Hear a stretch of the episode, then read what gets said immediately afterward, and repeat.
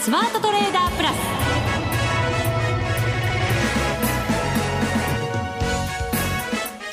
全国のリスナーの皆さんこんにちは。内田まさです。ここからの時間はザ・スマートトレーダープラスをお送りしていきます。この方にご登場いただきましょう。国際テクニカルアナリスト福永博之さんです。こんにちは。よろしくお願いします。よろしくお願いいたします、はい、さてドル円、そして日経平均大丈夫かしら？あれよあれよという間にですねドル円は117円にね、はい、今日も午前中入ってましたしね。入ってましたね。ミドルぐらいまで行きましたから、ね、うん、本当にまあそういう意味では、えーえー、っと117円の42銭ぐらいまで行ってるんですかね。行きましたね。はい。であとまあ株の方もですね1万7500円割り込んで1万7000円、うん手前、あ、手前というか、まあ、割り込む寸前ぐらいまで行きましたからね。今日は安いところが1万7000飛び43円ってなりました。はい、ね。あのー、やっぱり、なんていうんでしょうかね、えー、これまでのアノマリーで、あの、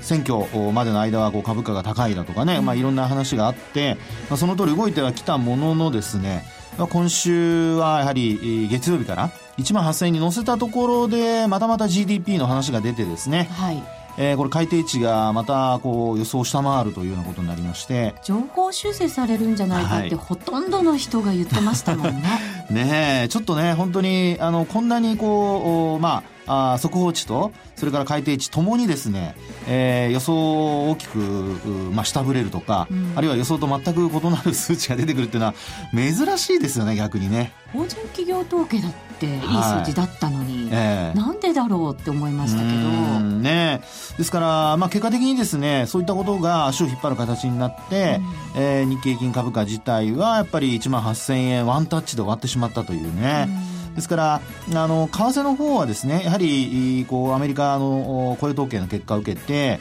えー、121、まあ、円の後半、はい、ね、2円にやっぱり乗せられなくて、その後が、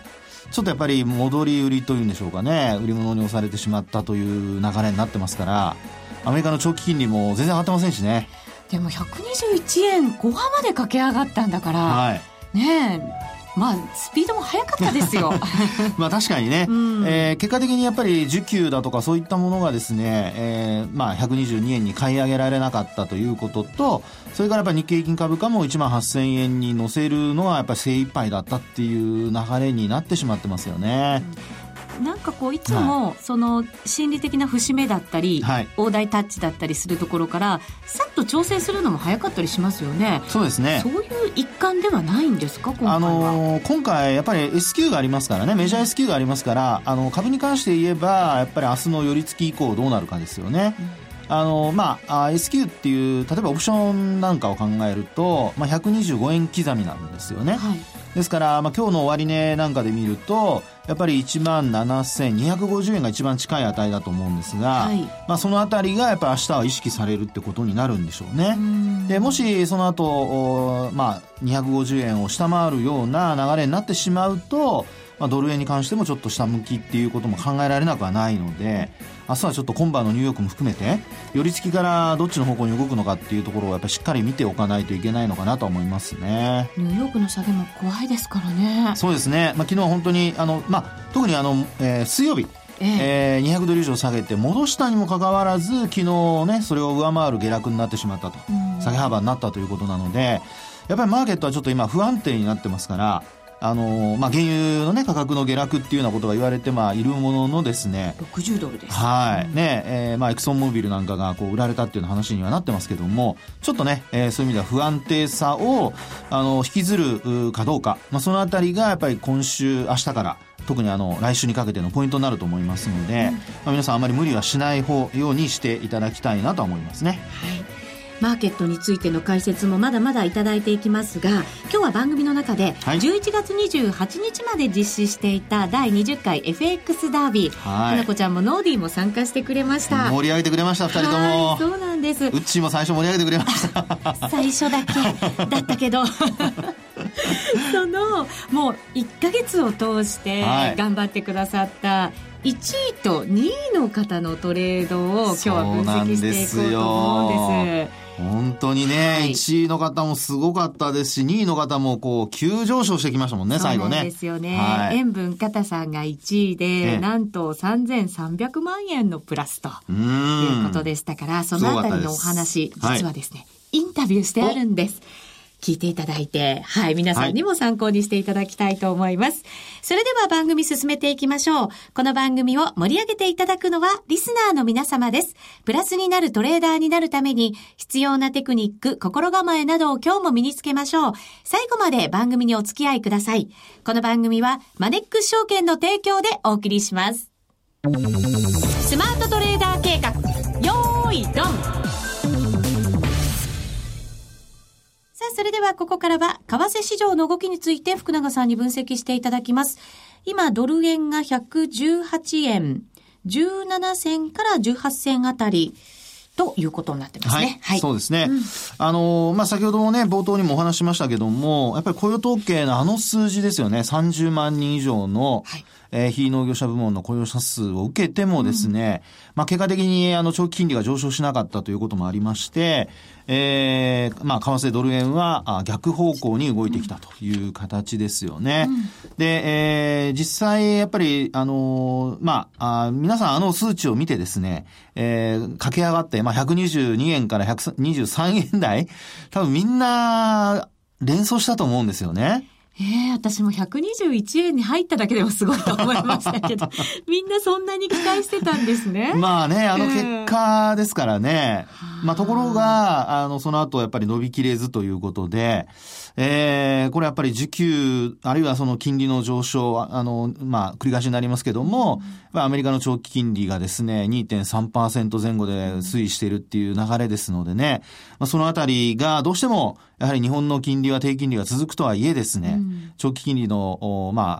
あ、格差、まあこれがあんまり広がらずということだったので、まあ一旦手じまう動きが出たのではないかっていうことが一つ考えられますよね。このアメリカの長期金利がなかなか上がっていかないっていうのはなんでなんですか、これね、ええなかなかやっぱり難しいところではあるんですけども、あの、基本やっぱり今のアメリカっていうのは、まあ株高であり、ドル高であり、債券高なんですよね。トリプル高。そう、トリプル高。あるいは、あの、昔のバブルの頃を彷彿とさせるような形ですよね。で、あの、当時の日本とアメリカの今が違うっていうのは、アメリカは、あの、金融緩和で、で、まあ、景気自体はもちろん良くなってはいるものの、アメリカ、あの、日本のようにですね、要はバブルっていう状況じゃないわけですよ。バブルっていうのは景気がいい時に発生するのがバブルなので、あくまでも。あくまでもね。ですから、あの、よく、その、ちょっと株価が上がってくるとバブルだって話が出るんですが、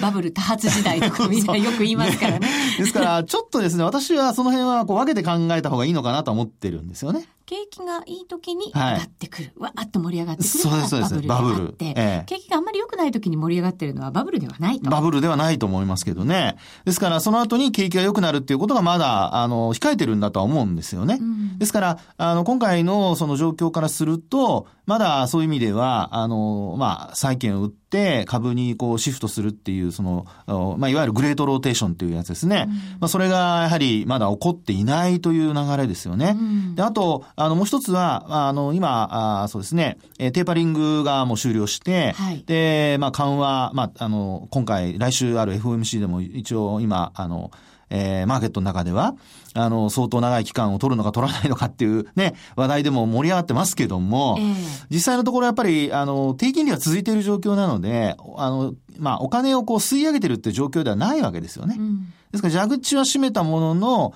まあ、洗面器に溜まった水自体はそのままたっぷり入ってる状態なので、まだ表面張力な感じですよそね。うそうそうそう、本当そうですよね。ですから、まあ、そのお金があるうちは、やっぱり債券からもですね、なかなか逃げてこない。っていう風な、まあ、流れなんでしょうね。それからやっぱりどうしても株価も上がる、債券も上がる、それから、あまあ、ドルも上がる。そうなると、あの、どこかが、まあ、あの、崩れるまでは、やっぱり皆さん持ってるポジションってなかなか外せないですよね。うんまあ、投資家の心理としてですけどもね。ですから、あの、というのは外しちゃって、もしそのまま、あの、全部も、あの、まあ、トリプル高が続いた場合、自分のところのファンドなんかの、あの、えー成績が悪くなっちゃうじゃないですか。本当それ持ってない時のリスクですよね。そうですね。で、特にその今持ってる状態が続いているにもかかわらず、外したとなると、売ってしまったとなると、その後、まあ、下がればね、うん、もうその人は、あの、すごいファンドマネージャーだって言われるんでしょうけども。神ですよ。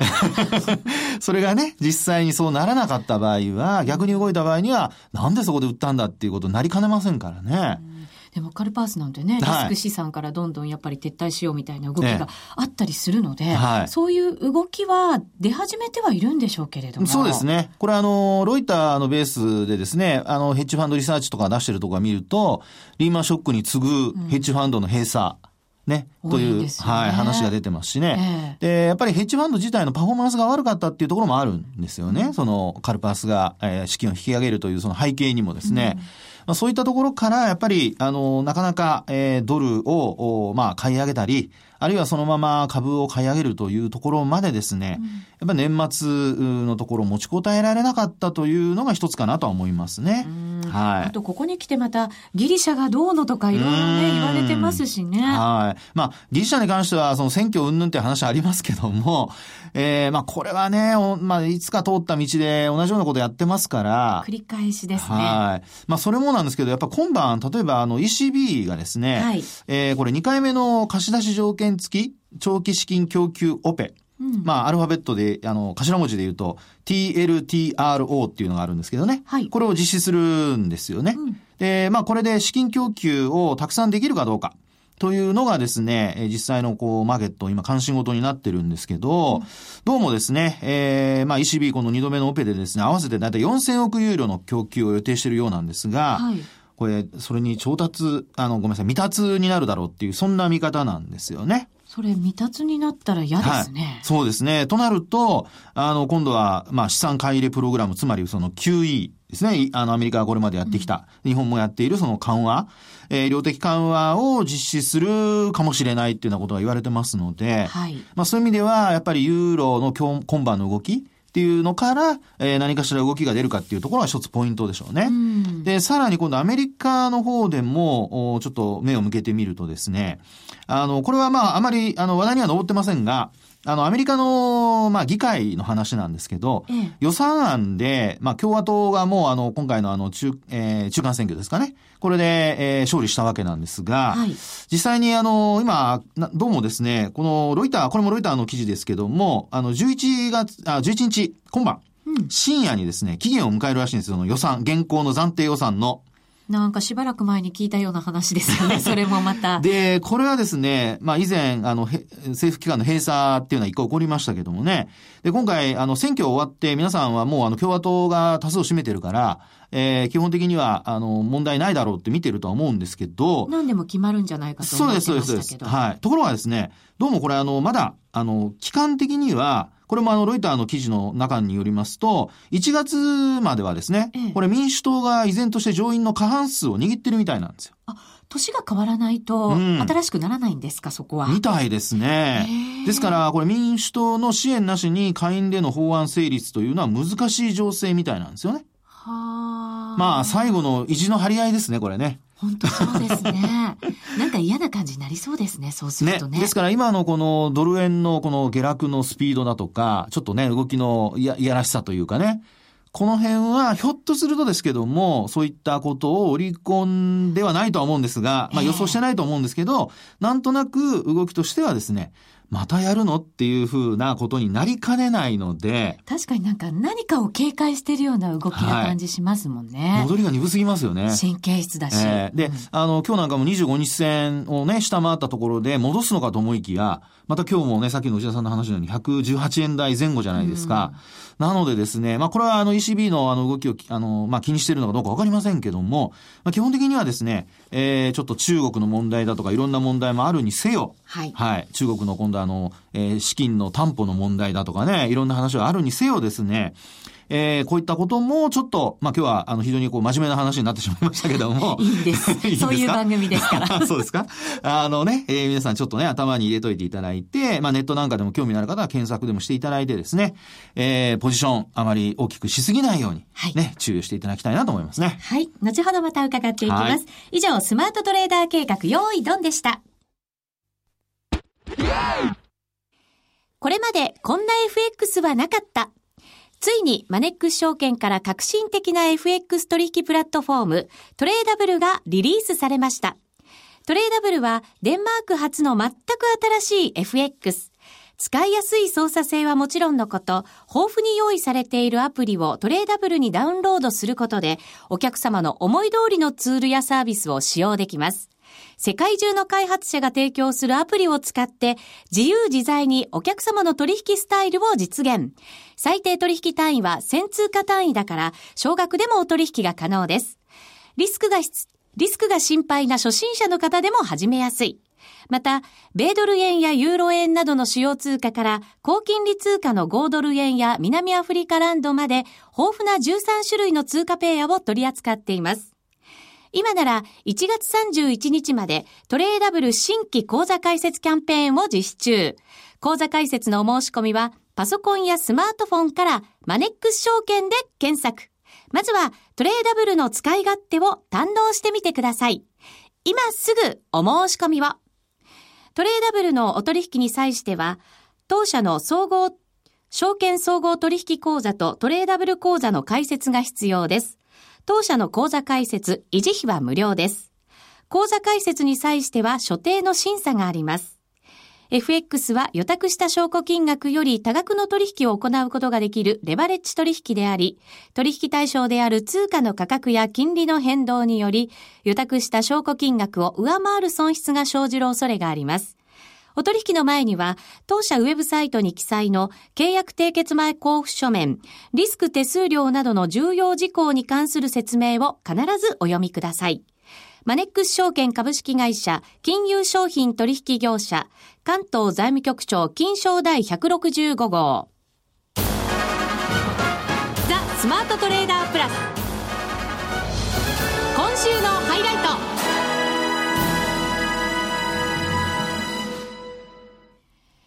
さて、ここからは株式市場です。日経平均は155円18銭安、17,257円40銭で、明日の S q ちょっと注意と。はい。そういうことになりそうですね。はい。あの、まあ、株に関してはですね、えー、まあ、先ほど申し上げましたけどやっぱり GDP の話から、月曜日からちょっと崩れてきてるんですよね。うん、で、S q もやっぱり予定されてますから、まあ、そういう意味では、まあ、1万8000円のね、高いところで決まるのではないかと思って、っていた方が多かったと思うんですけども、はい、えー、1万8000円タッチして、えー、急落してしまっているという流れですよね。うん、で、まあ、あと、あの、まあ、今日、例えば木曜日に関して言えば、これあの、機械受注統計がですね、意外と悪かったんですよね。そうなんですね。そうなんです市場予想で見るとですね、これ2.4%減っていう見通しだったんですけど、まあ、結果的にはですね、前月比で見るとなんと6.4%減。ですから、その、まあ、GDP が悪かったりだとか、それから、まあ、今回のこの機械受注とかですね、なんかちょっとこう、特に機械受注はこれ先行きをやっぱり示すものなので、はい、まあ要は設備投資をしますからね、うん、えー、それで考えるとちょっとね、えー、良くないということで先行きに関してちょっと注目、気になるところではあるなというところでありますよね。なんとなく不安要素が。ですね。徐々に徐々に増えてきた感じがありますね。はい。ありがとうございます。はいさて、ここからはみんなで参加今週のミッションです。番組の冒頭でもお伝えしましたが、第20回 FX ダービーでトップになりました。塩分片さんにお話を伺っておりますので、まずはその模様からお聞きください。塩分片さん。はい。こんにちは、内田まさみです。はい。はじめまして。はじめまして。いつも FX ダービーに参加いただきましてありがとうございます。はい。そしておめでとうございます。ありがとうございます。すごいですね、トレード。いえいえ、あの、今回は、たまたま運が良かったのかなといいえいえ、前回も2位でしたから、実力かなというふうに、スタッフでも話してましたけれども、はい、普段も FX やられてるんですか？えー、っと、一応、口座は持ってるんですけれども、えー、あまりトレードするということはあまりしてなくて、ずっとポジション持って持ちっぱなしという感じですね。あ、そうなんですか。はい。それはちょっと意外ですけれども、普段はあの株とか。そうですね。あの、大体インデックスの投資信託を積み立てで買ってるような感じで、ええ、あまりトレードするということは少ないですね。そうなんですね。じゃあ、はい、株も含めて FX もあんまりトレードはされてない。頻繁に売買するということはあまりしてないですね。へえ。えっ、ー、と、いつも会社員お仕事されてるんですか？はい。あ、そうなんですね。えなんでこのような結果が出せたのかと自分でどのように分析されてますか？そうですね。あの前回の19回の頃から、ええ。えーと、しばらく円安方向に方向に進んでいくような感じでしたので、はい、まあ大体ドル円で、えー、ロングポジションを持つことが多いんですけれども、うん、それがたまたま今回、えーと、ダービー始まって直後にサプライズありましたので、えー、まあ、それがうまく乗ったのかなという感じですけど、ね、うん。大きなトレンドがそちらに向いていてなおかつそこにあの日銀の追加緩和が加わって、はい、ということだったんですね。はい、すね。あのスタートダッシュが素晴らしいというふうに福永さんも驚いてたんですけれども、はい、そうするとそれは戦略というよりは今までのトレンドプラスサプライズで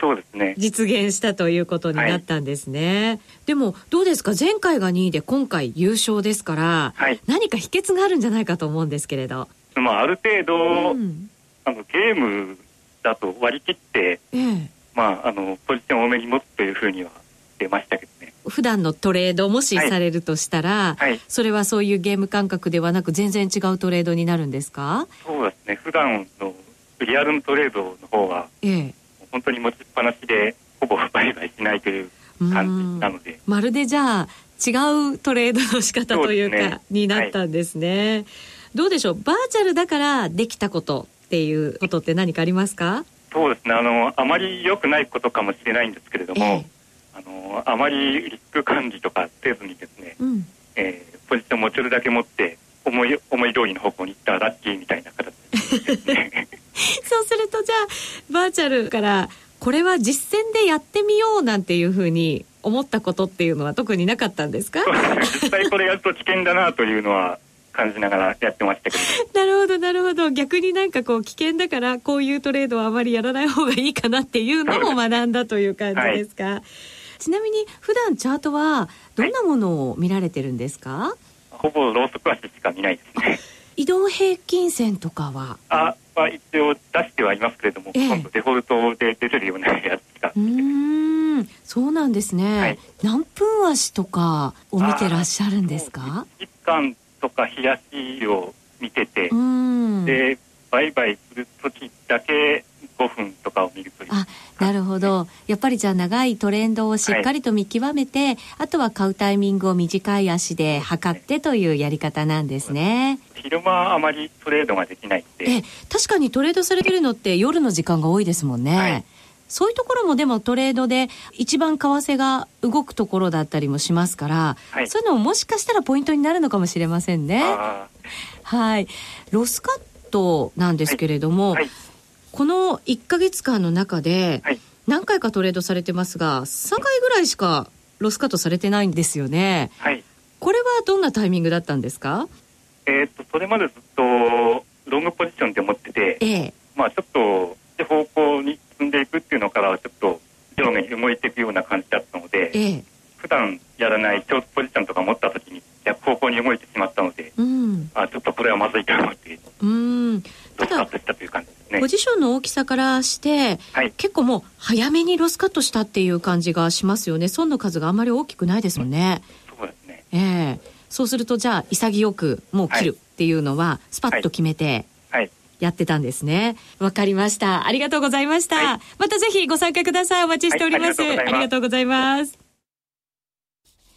さあ、まずは1位だった塩分方さんのインタビューをお聞きいただきました。はい、もう一つですね、2位の高野桐生さんからもメッセージをいただきましたので、はい、合わせてご紹介しますね。はい、ありがとうございます。えー、FX 全然トレードしたことがなかったんだそうです。今回の FX ダービーが FX デビューだったそうですよ。すごいですね。はい。はい、福永さんの大ファンであ、りがとうございます。以前に大阪証券取引所の講演後に、はい。握手をして、で、タクシーで見送ってくださったそうですけど。覚えております。そうです覚えております。ありがとうございました。覚えてるそうです。ありがとうございます。はい、取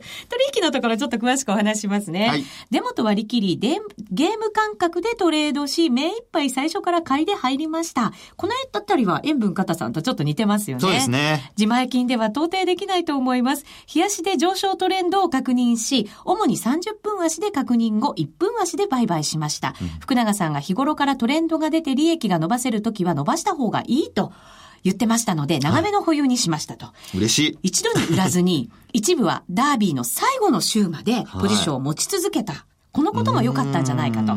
まさしくゲーム感覚で短めの売買も楽しんでみましたということで、1ヶ月とても楽しんでくれたようですね。ありがとうございます。そうですね。本当ありがとうございます。はい。あの、まずですね、1位のあの塩分肩さんからいきますと、あの、塩分加さんって本当にあの、売買回数意外と少ないですよね。そうなんですよね。はい、実は売買記録はホームページにも掲載してありますので、ご覧いただける環境の方はぜひご覧ください。はい、そうですね。はい、で、こちら、あの、ご覧いただきますと、あと、1回あたりの損益額、うんこれも大きいんですよね。100万単位ですからね、ほぼ、あの、全部が。そうですね。ね、あの、最後の10月31日のとこ、1日のとこなんていうのは650万円。うん、ね。ですからやっぱりあの、まあ、今回トレンドがね、出てたということをおっしゃってましたけども、やっぱりそのトレンドに乗っかれるかどうかで、これだけ成績が違ってくるってことになりますから、はい。スタートダッシュのところでもやっぱり200万、300万っていうふうにこう積み上げられたところと、それからあとロスカットがやっぱり、あの、ちょうど利益額の10分の1ぐらいで切ってますよね。すごい少ないんですよ。利益が大きいのに、はい、損がすごく小さい。ね、うん。ですからそういうふうなこともですね、やっぱりあの、金額、あるいはそのロットをですね、小さくした場合でも、まあ同じようなことを皆さん考えなきゃいけないですよっていう、まあいい、あの、例になったんではないかと思いますよね。そういう意味では、1位の塩分方さんと2位の高野桐生さん、はい、同じような感じですよね。損がすごく小さくて利益がすごく大きい。そうですよね。で、まあ、あの、この、えー、高野桐生さんの方ですけども、えー、まあ、この、最後まで持ち越したっていう話がありましたね、ポジションの一部。はい、ありました。こういうのをですね、あの、まあ、あギャンっていう人のトレード、うん、エリック・ギャンだったかな？ギャン。積み上げていく。それはピラミッティング。はい。で、これはですね、逆ピラミッティングと言いまして、はい、あの、ポジション外していくんですね、少しずつ。ああ、逆なんですね。そうなんです。三角形になるんだ。はい徐々に、あの、ポジションを減らしていくというね。はい。ですからトレンドがね、発生している時っていうのは、あの、全部、例えば10あるんだったら10全部売るんじゃなくて、えー、半分売って、そのうち今度はまあ、5売って、3売って、2売って、1売ってと。いうふうにしていくっていうのがですね、えー、これ逆ピラミッティングというようなやり方になりますので。でもトレンドが出てる時ってやっぱり何にも持ってないと不安だし、はい、全部一回手締まっちゃってまた入るのって結構勇気いるんですよね。そうなんそうなんです。だから、いいところで持ったポジションを少しでもいいからずっと持ち続けていくっていうの。はい、しかも利確も徐々に徐々にしてますから、はい、ちゃんと利が確定できてるっていうことの強さってありますよね。そうですよね。で、結果的にですね、ポジションも、あの、長く持ってる分ですね。うん、小さいポジションでも長く持ってる分、利が乗っているので、はい、えー、結果的にその利益額っていうのは最初に利益を確保した時と、まあ、そんなに変わらないぐらいの利益が出せるということになるわけですね。プラス、そのしっかり利益を出しているポジションが少しでもあれば、はい、あとはちょっと大胆な取引も、そうそう。楽しめますもんね。ね。ですから、あの、まあ、高野桐生さんおっしゃってるように、短期での売買も楽しみましたっていう、そういう余裕ができたってことなんじゃないですかね。はい。素晴らしい取引を拝見いたしました。本当にご参加いただきまして、ありがとうございました。お二方本当にありがとうございました。さて、そろそろ番組もお別れのお時間が近づいてきました。早く第21回目の FX 旅やりたくなってきましたね。本当です